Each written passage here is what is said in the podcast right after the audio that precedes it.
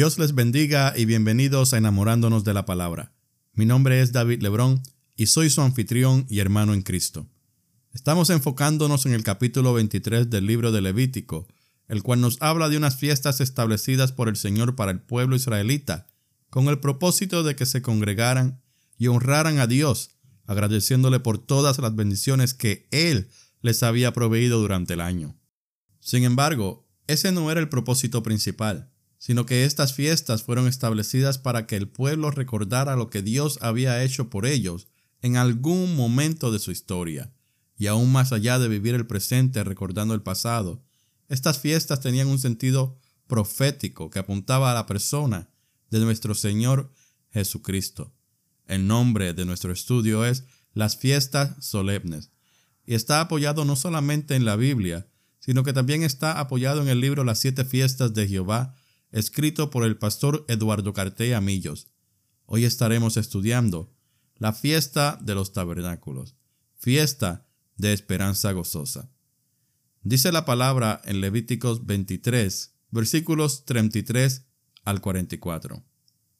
Leemos la palabra en el nombre del Padre, del Hijo y del Espíritu Santo. Amén. Y habló Jehová a Moisés diciendo, Habla a los hijos de Israel y diles, a los quince días de este mes séptimo será la fiesta solemne de los tabernáculos a Jehová por siete días. El primer día habrá santa convocación, ningún trabajo de siervos haréis. Siete días ofreceréis ofrenda encendida a Jehová. El octavo día tendréis santa convocación y ofreceréis ofrenda encendida a Jehová. Es fiesta, ningún trabajo de siervos haréis. Estas son las fiestas solemnes de Jehová, a las que convocaréis santas reuniones para ofrecer ofrenda encendida a Jehová, holocausto y ofrenda, sacrificio y libaciones, cada cosa en su tiempo. Además de los días de reposo de Jehová, de vuestros dones, de todos vuestros votos y de todas vuestras ofrendas voluntarias que acostumbráis dar a Jehová. Pero a los quince días del mes séptimo, cuando hayáis recogido el fruto de la tierra, haréis fiesta a Jehová por siete días. El primer día será de reposo y el octavo día será también de reposo. Y tomaréis el primer día ramas con fruto de árbol hermoso, ramas de palmeras, ramas de árboles frondosos y sauces de los rollos, y os regocijaréis delante de Jehová vuestro Dios por siete días. Y le haréis fiesta a Jehová por siete días cada año será estatuto perpetuo por vuestras generaciones. En el mes séptimo la haréis. En tabernáculos habitaréis siete días. Todo natural de Israel habitará en tabernáculos, para que sepan vuestros descendientes que en tabernáculos hice yo habitar a los hijos de Israel, cuando los saqué de la tierra de Egipto. Yo Jehová vuestro Dios. Así habló Moisés a los hijos de Israel sobre las fiestas solemnes de Jehová. Que Dios añada bendición a su palabra. Dios Todopoderoso, te damos gloria y honra en esta hora, agradeciéndote, mi Señor, por la oportunidad de estudiar tu palabra. Te pedimos, mi Señor, que sea tu Santo Espíritu guiándonos y, que tu Santo Espíritu prepare nuestros corazones para recibir el estudio de este episodio. Todo esto te lo pedimos en el nombre de tu Hijo amado Jesús. Amén. La fiesta de los tabernáculos, también llamada fiesta de las cabañas o fiesta de las enremadas, era celebrada a los 15 días del séptimo mes, es decir, el mes de Tishri, también llamado Etanim, exactamente cinco días después del día de la expiación, y duraba siete días, del 15 al 21 del mes. El número 7, que significa perfección, también se ve en la cantidad de víctimas que se ofrecían de acuerdo a las precisas instrucciones de números 29, donde dice que serían siete cabritos, catorce becerros, setenta carneros y noventa y ocho corderos, todos múltiplos de siete. Era la fiesta de agradecimiento por las cosechas levantadas en el año. La fiesta de las primicias era la de los primeros frutos, las gavillas de cebada. La de Pentecostés la cosecha del trigo, y en general de todos los cereales. La de los tabernáculos era el fin de las cosechas. Así que Sukkot, que es la palabra hebrea para la fiesta de los tabernáculos, era una gran fiesta muy gozosa, contrastando con la tristeza producida por el arrepentimiento de la fiesta de Yom Kippur. La primera vez que se menciona es en Éxodo 23, 16, donde leemos, También la fiesta de la siega, los primeros frutos de tus labores, que hubieres sembrado en el campo, y la fiesta de la cosecha a la salida del año, cuando hayas recogido los frutos de tus labores del campo. El nombre Sukkot toma su nombre de las cabañas construidas para la cosecha, adornadas con frutas y flores, que recordaban y aún recuerdan al pueblo de Israel las tiendas en que habitaban sus antepasados en su peregrinar por el desierto, después del éxodo de Egipto. En la antigüedad, el Sukkot era la culminación del año y los rabinos lo llamaban simplemente la fiesta. Cada fiesta tiene su mensaje espiritual y el Sukkot, la fiesta de los tabernáculos, significa para Israel la transitoriedad de la vida humana. Sin embargo, a pesar del recuerdo nostálgico que les traía el habitar en la tierra prometida y recibir al cabo de cada año las bendiciones con las que Dios les colmaba, la transformaba en una fiesta gozosa. Dios les invita a hacerlo así. Tres veces lo dice en el pasaje de Deuteronomio 16, versículos 11 y 14, donde dice, te alegrarás. Y en el versículo 15 lo dice aún con más énfasis, estarás verdaderamente alegre. Durante esta y todas las otras celebraciones bíblicas estaba prohibido todo tipo de trabajo de servidumbre, lo cual implicaba olvidar las cargas y los problemas que les agobiaban a fin de celebrar con alegría la fiesta en honor al Señor. Pero algo más. Leemos en Deuteronomio 16:16 16, referido a esta misma fecha y ninguno se presentará delante de Jehová con las manos vacías, cada uno con la ofrenda de su mano, conforme a la bendición que Jehová tu Dios te hubiere dado. La bendición recibida de parte de Dios a través del año debía ser plasmada en un corazón alegre y agradecido. Para el creyente, que tiene su mirada puesta más allá de lo temporal, le recuerda no solo lo diario de la vida y de esta morada terrestre, en la cual ahora vive su peregrinaje, sino también la gozosa esperanza que le alienta a seguir adelante hasta el día de su transformación gloriosa, a imagen del Señor. Pablo, en 2 Corintios capítulo 5 versículos 1 y 2 nos dice, porque sabemos que si nuestra morada terrestre, este tabernáculo, se deshiciere, tenemos de Dios un edificio, una casa no hecha de manos, eterna en los cielos, y por eso también gemimos, deseando ser revestidos de aquella nuestra habitación celestial.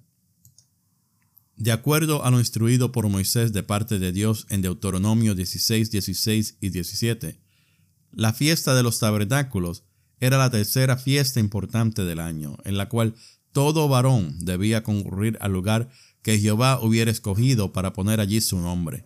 La Pascua, la fiesta de las semanas o Pentecostés, y la fiesta de los tabernáculos eran llamadas fiestas de peregrinaje.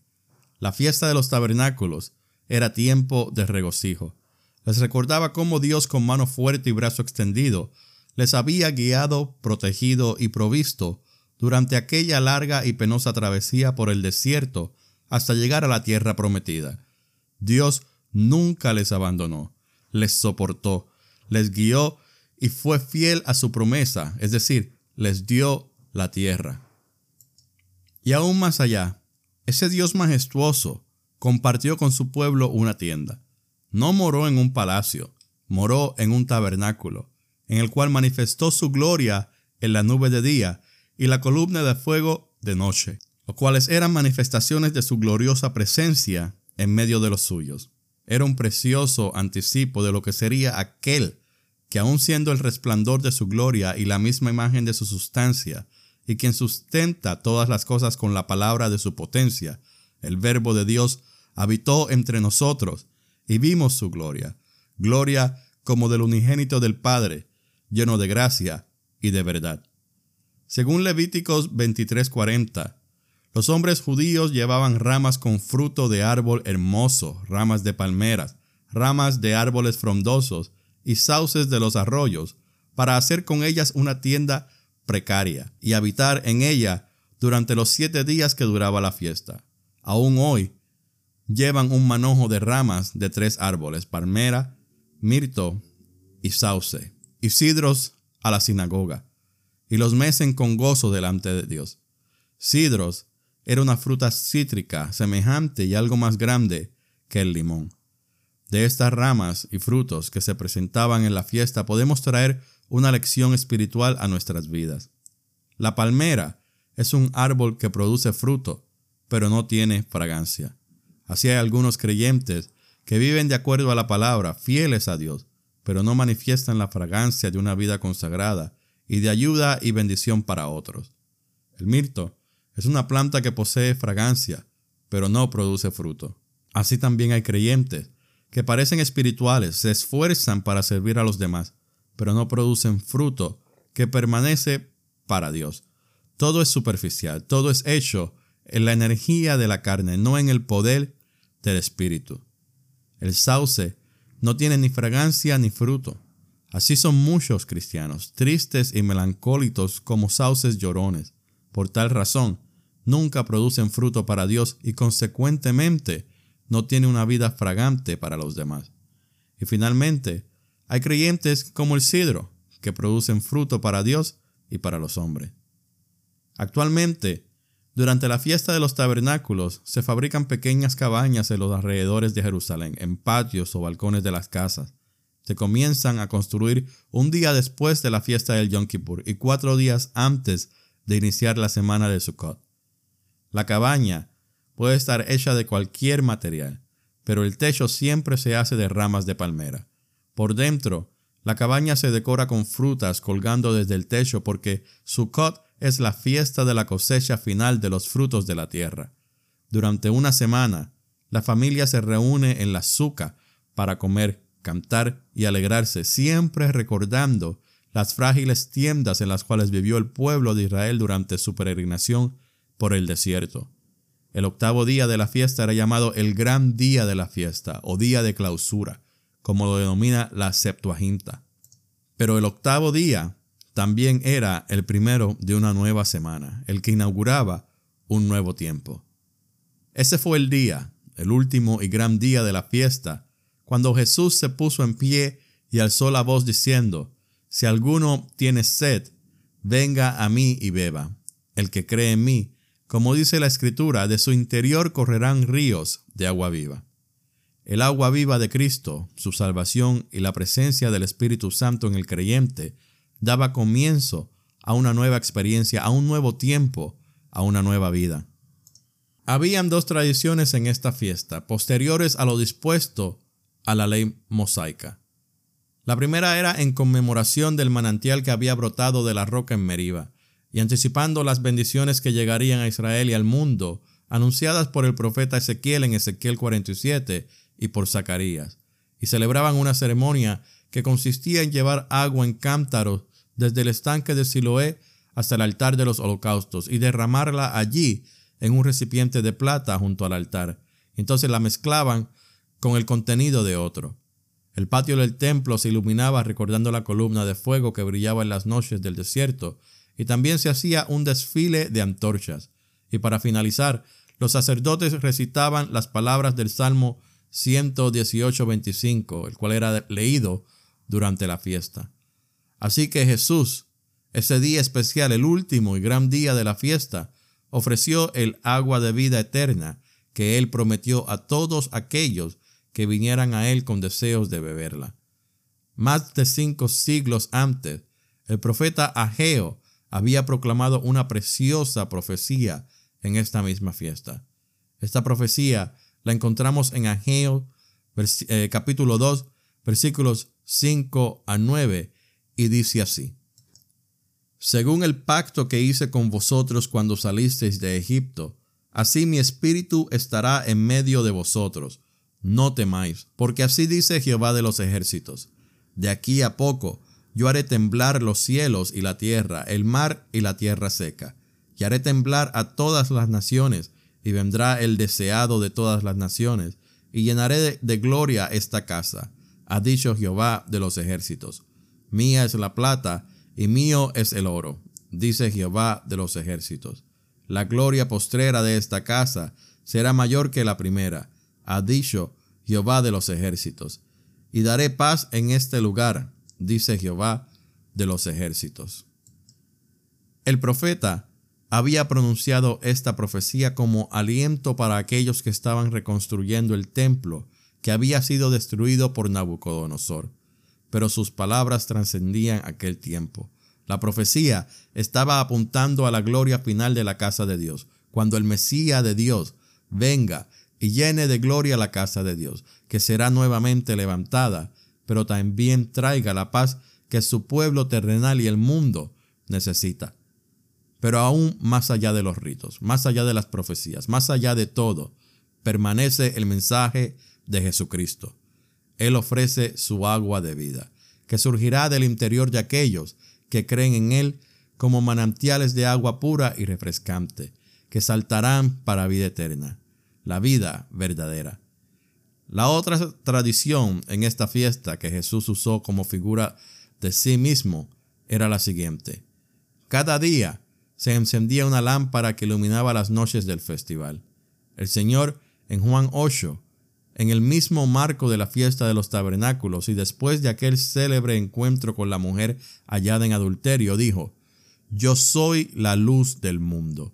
El que me sigue no andará en tinieblas, sino que tendrá la luz de la vida. La fiesta de los tabernáculos tiene un enorme contenido espiritual para la iglesia del Señor. La fiesta nos habla de peregrinaje. El pueblo de Dios debió habitar en tiendas rústicas por 40 años. Su incredulidad les costó el que de un pueblo de dos millones de almas, solamente dos, Josué y Caleb, pudieran entrar en la tierra que fluye leche y miel. Pedro le escribe a los cristianos en Primera de Pedro 2.11 y les dice, Amados, yo os ruego como a extranjeros y peregrinos, que os abstengáis de los deseos carnales que batallan contra el alma. Y luego agrega en el capítulo 1, versículo 17, y si invocáis por Padre a aquel que sin acepción de personas juzga según la obra de cada uno, conducíos en temor todo el tiempo de vuestra peregrinación.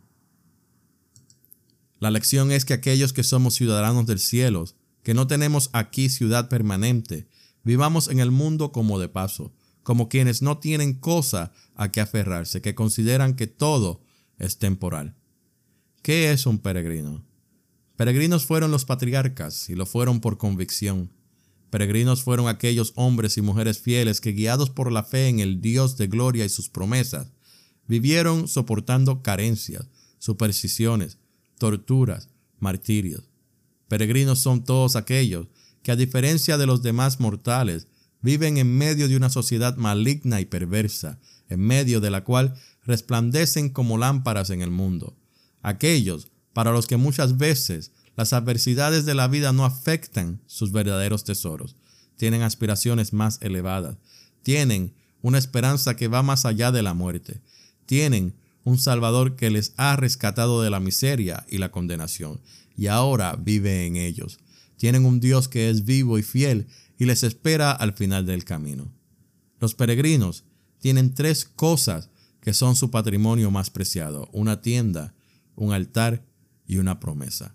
Una tienda que les recuerda la fragilidad de su vida, ya que la tienda del peregrino, aún en vida, no está afincada. Un altar que les habla de sacrificio, de redención, de dedicación, porque es un sacrificio que dura toda la vida, un sacrificio que es costoso. Y una promesa que así como en Abraham fue el estímulo permanente de su vida, porque esperaba la ciudad que tiene fundamentos, cuyo arquitecto y constructor es Dios. Esta fiesta también nos enseña acerca de la provisión. Durante aquellos 40 años en el desierto, la providencia divina se hizo presente cada día y cada mañana. Su providencia es constante, sus misericordias son nuevas cada mañana, y podemos decir con gratitud, grande es tu fidelidad. El peregrino no lleva cargas, sus tesoros están en el lugar de destino, no en el camino que transita. Así que la fiesta de los tabernáculos nos recuerda esta gran verdad que fue real en la experiencia de Israel por el desierto. El Dios que mora en medio de su pueblo es el Dios que provee, es el Dios proveedor de vida, de paz, de cuidados, de bendiciones, de consolación, de salvación, de perdón, de todos los dones que los suyos reciben solo por gracia infinita. La fiesta nos enseña acerca de promisión.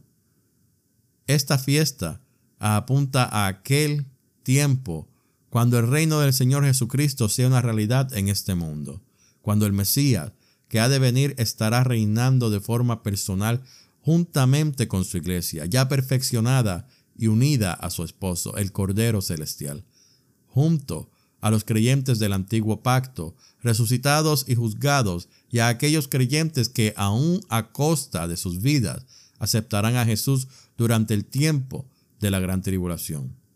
Esta fiesta siempre se une a periodos de gozo en Israel. En Deuteronomio 31, versículos 10 al 12, leemos que debía realizarse especialmente cada siete años.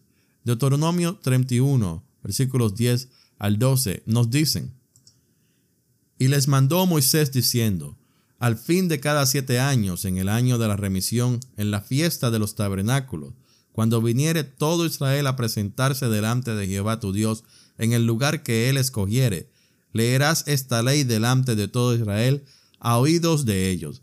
Harás congregar al pueblo, varones y mujeres y niños, y tus extranjeros que estuvieren en tus ciudades, para que oigan y aprendan, y teman a Jehová vuestro Dios, y cuiden de cumplir todas las palabras de esta ley. En el año séptimo se cancelaban las deudas, se liberaban los esclavos. También fue celebrada en tiempos de Salomón cuando se inauguró el templo dedicado al Señor. Nuevamente en tiempos de Edras, cuando un nuevo templo fue reconstruido y aunque mucho más modesto que el primero, permitió que el culto fuera restablecido y los sacrificios pudieran volver a ofrecerse. Otra ocasión fue en tiempos de Nehemías, cuando volvió aquel remanente de la cautividad de Babilonia, después que levantaron el muro y las puertas de la ciudad que estaban caídos y quemados, y en medio de un nuevo despertar espiritual como consecuencia de la lectura de la ley del Señor. Esta vez se celebró como no se había celebrado desde los días de Josué, morando en tiendas hechas con ramas. Ahora Israel está alejado de Dios, viviendo en tiempos de incredulidad y apostasía, teniendo un velo sobre sus corazones. Un día volverán de esa cautividad espiritual en la que se hallan, y cuando vean al que traspasaron, y se arrepientan y lloren sus pecados y acepten a Jesús como su Mesías. En Ezequiel 36 vemos una profecía sobre lo que sucederá con el pueblo terrenal de Dios que nos muestra cuatro cosas preciosas. Nos muestra retorno, restauración, regeneración y renovación. Ezequiel 36, 24 nos dice, y yo os tomaré de las naciones y os recogeré de todas las tierras y os traeré a vuestro país.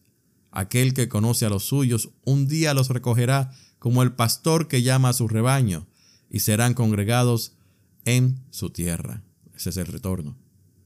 La restauración la vemos en el versículo 25, donde dice, esparciré sobre vosotros agua limpia y seréis limpiados de todas vuestras inmundicias, y de todos vuestros ídolos os limpiaré. La restauración final del pueblo de Israel comenzará cuando reconozcan al Señor como su Mesías. Un día le vieron entrar por Jerusalén montado en un asno, cumpliendo la profecía de Zacarías 9:9. Aunque el asno nos parece indigno y humillante, realmente era típico que los nobles y príncipes lo usaran como cabalgadura ya que simbolizaba la mansedumbre y la paz que los distinguían. La regeneración la vemos en los versículos 26 y 27 de la profecía de Ezequiel, donde dice, os daré corazón nuevo y pondré espíritu nuevo dentro de vosotros y quitaré de vuestra carne el corazón de piedra y os daré un corazón de carne y pondré dentro de vosotros mi espíritu y haré que andéis en mis estatutos y guardéis mis preceptos, y los pongáis por obra. La aplicación del nuevo pacto entre Dios y el pueblo hará que éste sea convertido de sus malos caminos y su incredulidad, para vivir de acuerdo a nuevos principios establecidos por el Espíritu Santo. Y también nos habla de renovación, porque dice el versículo 28 de Ezequiel 36, Habitaréis en la tierra que di a vuestros padres, y vosotros me seréis por pueblo, y yo seré a vosotros por Dios. En los versículos siguientes, Dios les promete bendiciones materiales y espirituales, y les dice en el versículo 33 que les limpiará de todas sus iniquidades. Israel aún no comprende esta bendición que le espera, aún tienen los ojos velados, pero por gracia de Dios lo podemos comprender nosotros. El último día de la fiesta es el día que nunca acabará, el día cuando en cielos nuevos y tierra nueva, donde mora la justicia, se cumplirá la promesa de Primera de Corintios 15, 28. Dios sea en todos. Y nos unimos al apóstol Pedro en la salutación y doxología final de su segunda epístola. Antes bien, creced en la gracia y el conocimiento de nuestro Señor y Salvador Jesucristo. A Él sea gloria ahora y hasta el día de la eternidad. Amén. Dios Todopoderoso, te damos gracias por este bello estudio de lo que es la fiesta de los tabernáculos.